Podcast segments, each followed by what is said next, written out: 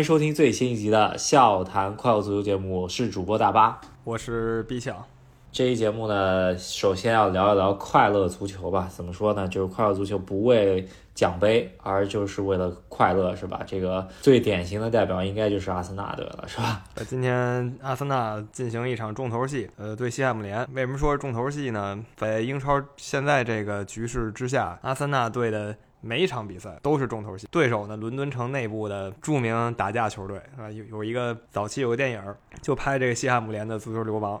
然后当时这些足球流氓就是以调侃阿森纳队球迷为乐趣吧，就是说阿森纳队球迷不够硬。那说到球队身上吧，阿森纳连续两周啊，在二比零领先的情况下被对手扳平，然后踢成二比二，确实实在是太伤士气了。首先吧，就是他的争冠对手曼城队，在咱们说了欧冠，呃，基本上已经确保啊一只脚踏入四强的情况下，那全线出击。呃，英超对莱斯特是一个降级大热门嘛，没想到啊，上半场已经兵不血刃，三比然后哈兰德又进了，呃，已经达到了三十二球啊，这个非常恐怖，是吧？有很多球迷期待的是曼城在欧冠之中这个周末稍微累一累，然后莱斯特城呢为保级而战，也许能给曼城制造麻烦。但没想到呢，不管是周中的拜仁还是周末的莱斯特，都是很快就被打垮了。打拜仁的时候，曼城已经留力把德布劳内提前换下；打莱斯特的时候呢，也是很快的拿下比赛。就这两个队呢都没对他造成影响，反倒是阿森纳这边呢啊。提前栽了一跟头，但我们待会儿待会儿会说到啊，就这场跟西汉姆联打平，呃，对他的整体战略没有太大影响，但是非常影响他的士气，主要是士气问题吧。这嗯，首先是上一场对利物浦也是上半场早早领先两球的情况下被扳平了，来到了西汉姆联这个主场，说实话上半场也是早早领先，剧本基本上是一模一样嘛，然后最终 是被别人愣是两球扳回来。我看最后还有点惊险，对方打一些反击，靠前面的安东尼奥什么的，你这个霍尔丁真是防不住，是吧？这个阿森纳折了萨里巴以后呢，确实对他的防守有致命影响。现在常见的搭档就是霍尔丁替萨里巴，然后搭档加布埃尔，一般能用吧，不是特别菜，就还可以。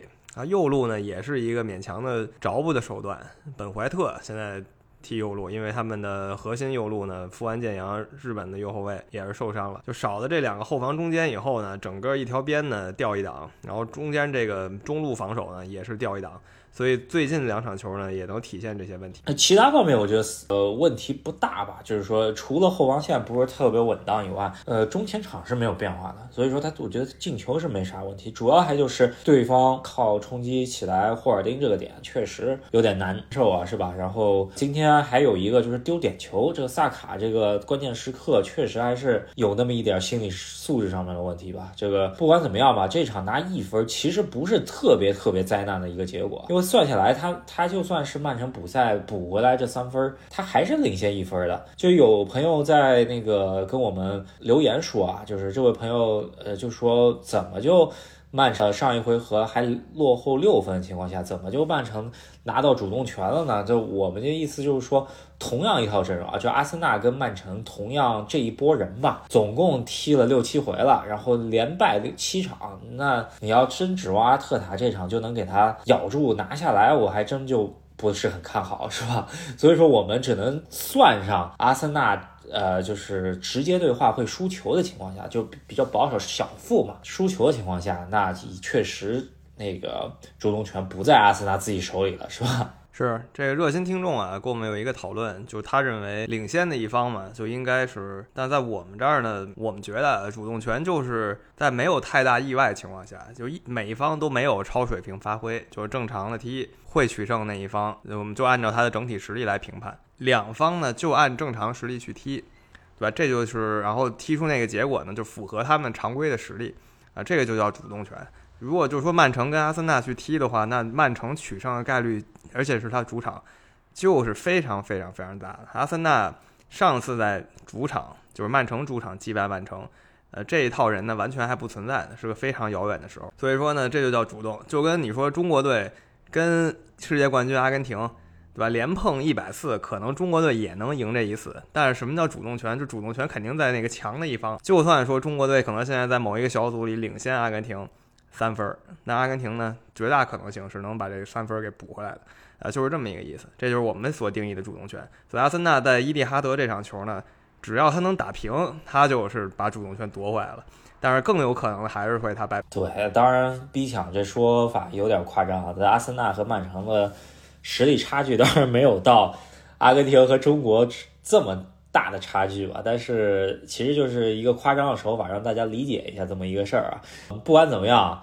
呃，现在呢，其实对于阿森纳，呃，这场球平了以后的意义不不是特别，呃，就是说在争冠上面不是特别大。其实，阿森纳只要在伊蒂哈德打平曼城，还是主动权回到自己手里了。那但是呢，这个打平这件事儿其实很难发生，就就相当于说你让现在切尔西去逆转皇马这事儿很难，对吧？对，就是说再说难听一点儿。二十六号，阿森纳如果战平曼城，这个是阿森纳这个现在这个阵容的超水平发挥，也是现在这个教练的超水平发挥。呃，或者说是曼城那天走私了，那瓜迪奥拉整活了。不管怎么说吧，这个不是一个常规的结果。以现在双方的历史交战记录，就是就这套人的交战记录来看，只要曼城认真踢的话，还是会拿下阿森纳的。那不管怎么样吧，的我们说了这一场的结果，虽然很多枪手球迷。已经，我觉得不只是球球队心态崩了吧，我觉得枪手球迷心态都崩了。那个著名的阿森纳 fan TV 今天的收视率非常非常高，大家有空去去关注一下，是吧？对，我觉得他们这个频道里最著名的自信哥啊，自信哥那个矮个子黑人，他也，呃，他今天就是一直在擦眼镜儿，是吧？心态非常崩，就是他一直是以坚信阿森纳是世界最强球队著称的。那他今天心态也比较崩了，就可以代表他们本地就是死忠看台那些球迷的心态了。毕竟他们看的这个队伍大概有五十年了，这个队伍的整体气质，我觉得咱们国内看电视的球迷是无法跟他们比的。对他们有这么一个感觉，就是觉得这个路数已经不太对了。确实啊，这两场太伤了，这呃一下子丢了四分，一下子曼城就上来了，是吧？那不管怎么样吧，确实对他们要求还是真挺高。这赛季已经是超常发挥了。而且是跟这么一支恐怖的曼城争冠，是吧？这个确实还没到这个水平。当然了，现在鹿死谁手还有最后一搏嘛，对吧？就看一下，因为呃，阿森纳除了跟曼城有一场直接对话以外，还有一场魔鬼赛程，那就是要去客战纽卡。纽卡这个客场确实也不是很好踢的，方位的那个对战就就比那曼城差了好多，那最后很有可能咬不住。那我们希望阿森纳。至少咬到三十六轮以后吧，这个是我们希望看到，让英超联赛更精彩一些。像之前几个赛季咬到最后一轮什么的，这就是比较有意思。曼城已经赢了太多了嘛，希望有其他球队来挑战他。啊，如果说阿森纳，呃，这个徒弟阿尔特塔执教三年就打败了自己著名的一代宗师啊，瓜迪奥拉也是他的师傅的话，那也是一个足坛佳话了。但目前来看，阿尔特塔在现在这个压力情况下，还是体现出他经验不够老道，对吧？他二比零领先以后呢，采取对策不是很好。对方莫耶斯呢，在这方面，还有上一周的克洛普呢，在这方面都应该是比他老练很多的。莫耶斯也是混迹英超 二十五年以上的教练了，是吧？他也知道该怎么做。所以这两场呢，我觉得教练责任也挺大的。当然，不容忽视的就是阿森纳防守。呃，掉了一个档次，这是很明显的。对，呃，你说那个一代宗师瓜迪奥拉，其实莫耶斯也是执教阿特塔多年嘛，是吧？阿特塔也挺明白他自己的路数的，所以说，呃，不管怎么样，阿森纳任重而道远，这赛季我感觉不是特别妙啊，是吧？这个不是真不是黑阿森纳，就是比较客观一个说法。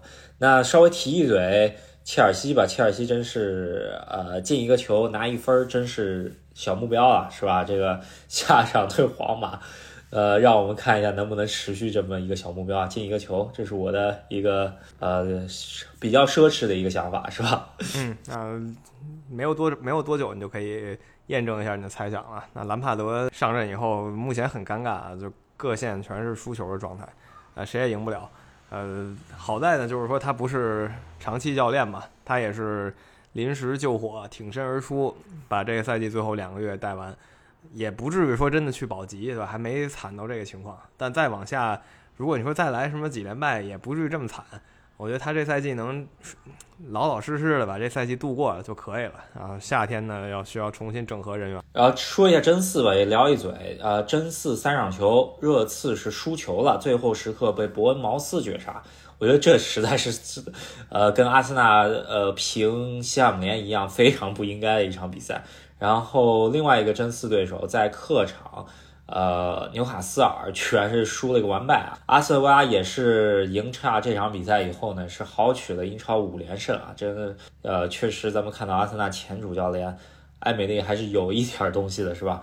然后曼联这边是成了唯独的赢家，这一场客战啊保级区的诺丁汉森林是轻取二比零。对，就是这些球队呢，咱们说真的，他们这赛季都不是很稳定。不管是曼联、纽卡斯尔联，你看他说是排在第三、第四，但他们这个位置跟第一、第二差了十万八千里呢，特别特别远，到现在还都没突破六十分。那往期的一些争的比较焦灼的时候呢，第三名甚至第四名，这个时候都已经突破六十分了。但这个赛季呢，大家争的比较激烈。那热刺临阵啊，九十分钟前扳平，然后九十分钟又被绝杀，这真是我能想到最热刺的剧情了，就是真的是热刺典型操作。阿斯顿维拉呢？埃梅里也再度证明自己是一个中上游球队的绝佳教练。你让他带这个航空母舰，或者带想重回巅峰的球队呢，他似乎镇不住场。但是就带这种中上游球队，非常有的一看。阿斯顿维拉如果杀进欧联杯的话，明年可能就是他们夺欧联杯的年份呢，是吧？啊，是，确实，呃，又梦回欧洲了，是吧？这个阿斯顿维拉可是有欧冠球队，然后。说一嘴啊，就是提回阿森纳吧。这个赛季你看到真四这么一个局面，大家都踢的不是特别好，再加上切尔西这么摆烂的情况下，说实话，今年的英超的就是竞争程度啊，确实有点弱啊。那如果阿森纳没有把握住这一次机会啊，我不是很看好他之后还能再起来了，是吧？是，而且对手再补一下阿森纳跟西汉姆这场，就是西汉姆周中他是有欧洲任务，他这赛季踢的怎么那么那么次呢？就是他双线，这个这西汉姆联队。阵容是挺不错的，前场有不少小众明星了。只要你多看一看足球比赛的话，他们的名字你也多少会知道。呃，但是他周中呢有一个协会联赛要踢，那这个协会联赛肯定分了他的神。就这帮人呢，他还是不太习惯双线，导致他联赛呢踢得比较吃瘪。那就在这个情况下呢，阿森纳也没有守住这个二比零的优势，可见他们现在真的必须得调整，就一定要有办法要调整。这个就只能看教练了。教练要是。能把这一关度过了，那他真的就进阶一个非常有呃，他的他的实力啊，他的教执教能力也就进阶下一个阶段了。那其他联赛方面呢，稍微聊一嘴德甲吧。德甲这这个比赛也挺热闹，说实话，真到这个阶段不不常见。然后拜仁平了，托特也平了，等于说这轮没踢是吧？对，真的，因为现在德甲，哎，我本来觉得多特最后时刻绝杀了，对吧？觉得哎呀，这多特又把拜仁给压回一头。谁能想象呢？他补时绝杀以后啊，就被斯图加特反绝平了一下。斯图加特呢，真的是最后读秒绝平了，让人很无奈啊！这是多特蒙德绝佳的机会，趁着拜仁现在队内还有什么打架风波呀等等，没能咬住拜仁。嗯，确实是。而且说的打架风波，就是萨内和马内在更衣室打打打起来了，然后马内被停赛了，是吧？这说实话也是比较不多见的。而且像在拜仁这么一个球队，说明内部还是有问题。然后图赫尔上来也是比较棘手啊，这个战绩两线退败，现在只剩一线了，是吧？这个也是，哎，怎么说，有点换教练换的有点怎么说，呃，出乎自己的想象，是吧？这德呃拜仁的高层，对拜仁这个换教练有点难以服众吧？我没觉得之前那教练有这么着急，对？好歹他三线前进着，怎么就换了呢？对吧？结果这么一来呢，两线已已已死，呃，第三线呢？危在旦夕，是吧？我们看看吧，到底怎么回事？欧洲方面啊，就先聊到这里，然后稍微讲一嘴啊，刚刚回归我们视野的中超联赛，这真的是三年完全没有主客场的中超联赛回归了主客场。我看了好多球队都是一千两百多天没有主场比赛，呃，主要呃，我看最火爆的主场今年应该就是北京国安的这个新工体，是吧？是，呃，现在。我还没有去新工体观摩一圈，但是有机会的时候一定得回家看看，这常回家看看。不太期待北京队具体的表现吧，因为看了一下人员配置，老将太多了，平均年龄就是就说第一轮首发吧，平均年龄大概得三十二岁往上了。我简单算了一下，没真算，就是太多老将了，像王刚啊、于大宝啊、池忠国呀，这都是已经是半退休的年龄了，在很多队伍，但是在北京呢都是首发状态。然后第一场比赛也是乏善可陈，是吧？这个碰到了一个根本不是一个当量级的队伍，居然是让别人先进球，还是靠点球去逼平了这个比赛。说实话，有那么一点开门小黑的意思啊。但是不管怎么样吧，这个新主场还是挺不错的。只能说球没踢好，但是呃，大家确实是三年憋坏了，然后去看球的人，我看四万多人。也是本轮最高的上座率了，是吧？对，现在中超也是格局大大大大来了一个改观，那个被我们引为笑谈的 U 二三政策终于结束了。就五年之前我们开始做这个节目的时候，真正的触动我们，让我们觉得必须要跟大家分享一下我们的观点的，就是这个 U 二三政策，也是我们后来觉得笑谈跟这个节目比较吻合原因之一，因为这确实是挺像一个笑话的。这个事儿呢，终于做古了，不用再提了。北京队方面开门有个小黑，然后上海两支球队呢都还挺不错。上海海港是迎战了上届冠军啊，武汉三镇。我觉得吴磊在回归之后啊，一个两个助攻，然后开启了自己的新赛季，也是呃强势宣布了自己争冠之路开始吧，是吧？对，有一个段子啊，就是说到上海上港。还有上海申花，待会儿说下上海申花吧，踢的都不错。就想到，就是就是大巴发的，就是上届的前三名，在第一轮踢完以后呢，非常尴尬的排在倒数三名。当然这只是因为一场球的原因，但是这依旧挺好玩的。现在十四、十五、十六呢，正好是上赛季的前三。然后上海申花呢，也以全新阵容出阵吧，然后也是换了新东家，以及换了自己新的主场。在因为之前啊，非法。的世俱杯而改建的上海体育馆，呃，来进行的第一场主场比赛啊。这个新主场呢是有，呃，就是天幕的。这个大家也是，我起码非常期待回到自己主场去看一下啊，上海申花队的这个天幕的出场秀啊什么的，确实挺不错的。新的阵容呢，把一些可以说是之前绿地找来的一些成名老将呢都给清洗掉了。然后现在上场的阵容平均年龄不到二十六岁，是非常非常年轻的一套阵容。在首战就对于上届的可以说是争冠球队啊，啊山东鲁能居然是拿下，而且零封了，这是我非常看重的一点。那也是给上海申花的老球迷们一一些很大的希望，是吧？新赛季我觉得不至于说争冠，但是说呃是好好需要培养这些年轻球员，然后。未来逐步走向争冠的阵容，对我觉得这已经很感人了。我就是说，中超近几年有一种现象，几乎就是说你不到三十岁你就没机会首发，就是一个非常非常畸形的现象。三十岁应该已经是一个逐渐开始呃当轮换主力的这么一年龄，但是在中超呢，很多球队是你没三十你没资格首发。那现在申花是一个年轻阵容，可能除了无锡对吧？除了无锡以外，其他人。哦，还有于汉超吧，除了这两个人以外吧，其他人还都是属于真正的当打之年的，而不是中超当打之年。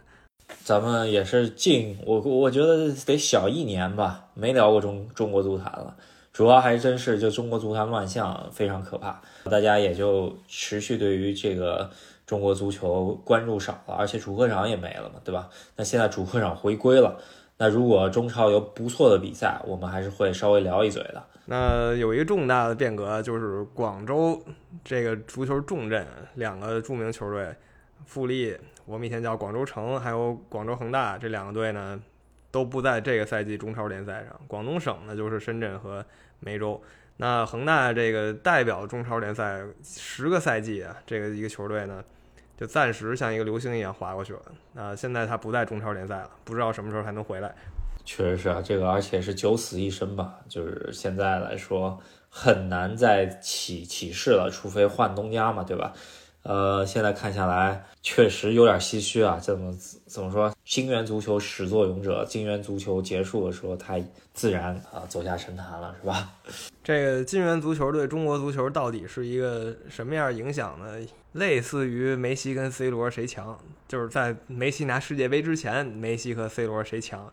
呃，一个无法定论的问题，就是有一派人永远会告诉你，金元足球给中国足球续了唯一一点香火。但是可能我跟大巴我们是另一派的，我们认为金金元足球更像是对中国足球杀鸡取卵。本来这一鸡就不够强壮，你还杀鸡取卵，给我们这么一个感觉。但不管怎么说，这个时代已经过去了。那稍微聊一嘴中超的争冠集团吧，我觉得今年争冠集团应该还就是海港、海港、山东以及。武汉三镇是吧？这三个球队应该是看上去最容易，呃，最可能争冠的。其他球队可能实力都还差一些。嗯，对。所以不管说中超最后星光如何怎么样吧，我只能说真的希望他最起码正常运营是一个正常运营的联赛。啊我觉得能做到这一点呢，我就很满意了。我不期望他。什么亚冠夺得什么成绩啊？什么 有没有什么巨星啊？什么世界排世界第几大联赛？我觉得这些呢都是虚的。他首先能正常运营吧，这就已经是很不容易的一件事儿了。确实是啊，啊，这三年疫情对于中超的打击，以及呃各方面社会上面的压力吧，对于中超不只是中超啊，甚至中国足坛真的是有点儿怎么说，已经非常羸弱的一个人吧。在之前可能打了十年鸡血。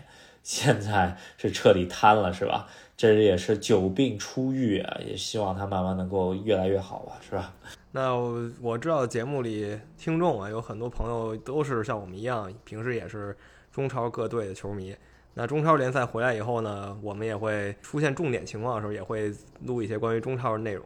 呃，确实最近三年 没怎么聊了，你很难想象，对吧？一千多天就这么过去了。但现在他回来了，我们就再次开始关于中超的话题吧。那好。那我们这期就先聊到这里，我们会持续关注英超的争冠，以及呃德甲乃至法甲吧。法甲这边是呃刚踢了一场天王山之战嘛，那个现在巴黎应该是确定优势啊，基本上也是把这个法甲冠军拿回到自己手里，是吧？啊，欧洲这边又是一个联赛啊，就是退出我们视野没啥意思了，最后的争冠就留在了西呃。留在英超和德甲两个联赛上，当然还有万众瞩目的欧洲级别联赛。那中超这边我们也会持续关注吧。呃，新赛季的联赛主客场制，也是希望大家，我们起码是我们的听众朋友们，可以去现场去支持自己喜欢的球队吧。就是我觉得，如果大家只要是正常去现场买票看了这个球队比赛，就已经算为中国足球出力了。就我觉得比在网上说两句，已经是贡献多多多多多多多了啊。那这期就跟大家聊到这儿，喜欢我们的朋节目的朋友，别忘了在喜马拉雅还有微信公众号上支持一下我们。好，那我们这期就到这里，我们下期再见。下期再见，拜拜，拜拜。